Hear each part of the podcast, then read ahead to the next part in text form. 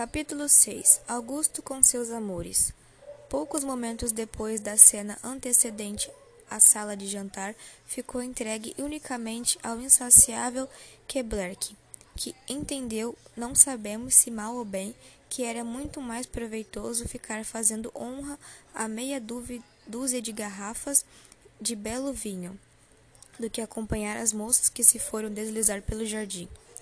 Outro tanto não fizeram os rapazes, que de perto as acompanharam, assim como pais, maridos e irmãos, todos animados e cheios de prazer e harmonia, dispostos a acabar o dia e entrar pela noite com gosto.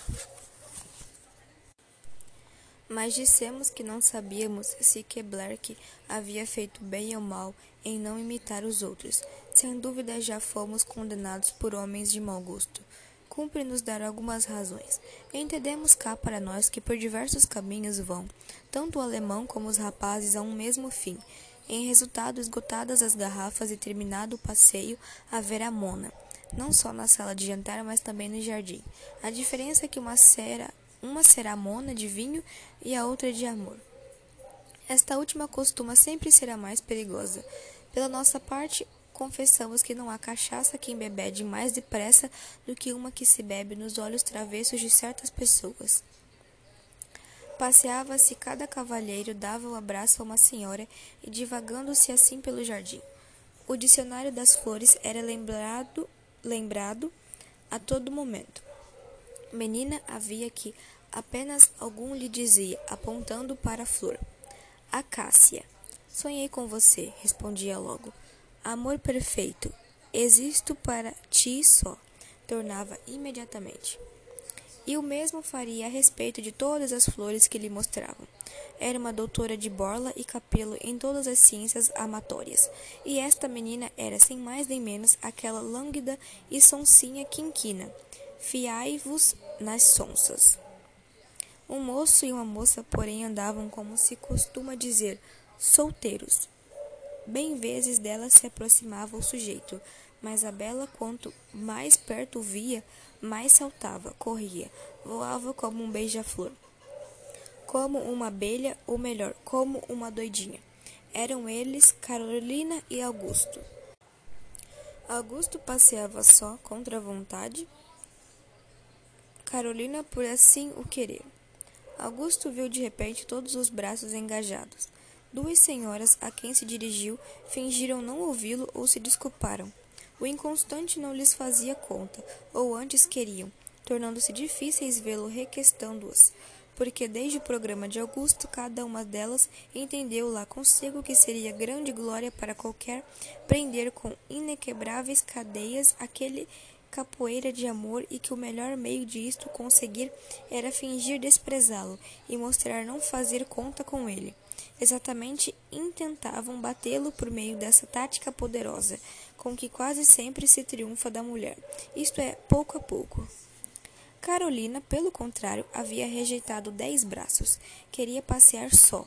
Um braço era uma prisão, e a engraçada moreninha gosta sobretudo da liberdade.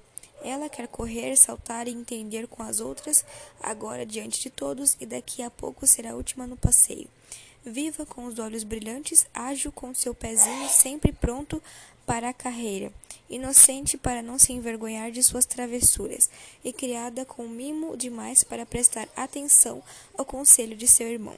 Esta está em toda a parte. Vê, observa tudo, e de tudo tira partido para rir-se. Em contínua hostilidade com todas aquelas que passeavam com moços de cada vista de olhos, de cada suspiro, de cada ação que percebia, tirava motivo para seus epigramas. E inimigo invencível, porque não tinha fraco por onde fosse atacado. Era por isso temido e acariciado. Deixemo-la, pois, correr e saltar, aparecer e desaparecer ao mesmo tempo, nem a nossa pena é dado o poder de acompanhá-la, que ela é tão rápida como o pensamento. Finalmente, o pobre Augusto encontrou uma senhora que teve piedade dele. Estão afastados do resto da companhia e conversam. Vamos ouvi-los. Com efeito, disse a senhora Ana, devo confessar que me espantei ouvindo-o sustentar com tão vivo fogo a inconstância do amor. Mas, minha senhora, não sei por que se quer espantar. É uma opinião. Um erro, senhor. Ou melhor ainda, um sistema perigoso e capaz de produzir grandes males. Eis o que também me espanta.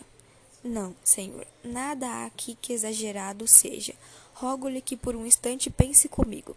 Se o seu sistema é bom, deve ser seguido por todos, e se assim acontecesse, onde iria sentar o sossego das famílias, a paz dos esposos, se lhe faltava a sua base, a constância? Augusto aguardou silêncio e ela continuou. Eu devo crer que o senhor Augusto pensa de maneira absolutamente diversa daquela pela qual se explicou. Consinta que lhe diga no seu pretendido sistema. O que há é muita velhacaria. Finge não se curvar por muito tempo diante de beleza alguma para plantar no amor próprio das moças o desejo de triunfar de sua inconstância. Não, minha senhora, o único partido que eu procuro e tenho conseguido tirar é o sossego, de que há algum tempo gozo. Como? É uma história muito longa, mas que eu resumirei em poucas palavras. Com efeito, não sou tal qual me pintei durante o jantar. Não tenho a louca mania de amar um belo ideal como pretendi fazer, crer. Porém, o certo é que eu sou e quero ser inconstante com todas e conservar-me firme no amor de uma só. Então o senhor já ama? Julgo que sim. A uma moça? Pois então a quem? Sem dúvida, Bela. Creio que deve ser. Pois o senhor não sabe? Jure que não. O seu semblante? Não me lembro dele. Mora na corte? Ignoro. Vê-a muitas vezes? Nunca. Como se chama? Desejo muito sabê-lo. Que mistério! Eu devo mostrar-me grato à bondade com que tenho sido tratado, satisfazendo a curiosidade que vejo muito avivada no seu rosto. E pois a senhora vai ouvir o que ainda não ouviu nenhum dos meus amigos, o que eu não lhes diria, porque eles provavelmente rir-se-iam de mim. Se deseja saber o mais interessante episódio de minha vida, entremos nesta gruta, onde praticaremos livres de testemunhas e mais em liberdade. Eles entraram. Era uma gruta pouco espaçosa e cavada na base de um rochedo que dominava o mar. Entrava-se por uma abertura alta e larga, como qualquer porta ordinária. Ao lado direito havia um banco de relva, em que poderiam sentar-se a gosto três pessoas. No fundo via-se uma pequena bacia de pedra, onde caía gota a gota, límpida e fresca, água que do alto do rochedo se destilava.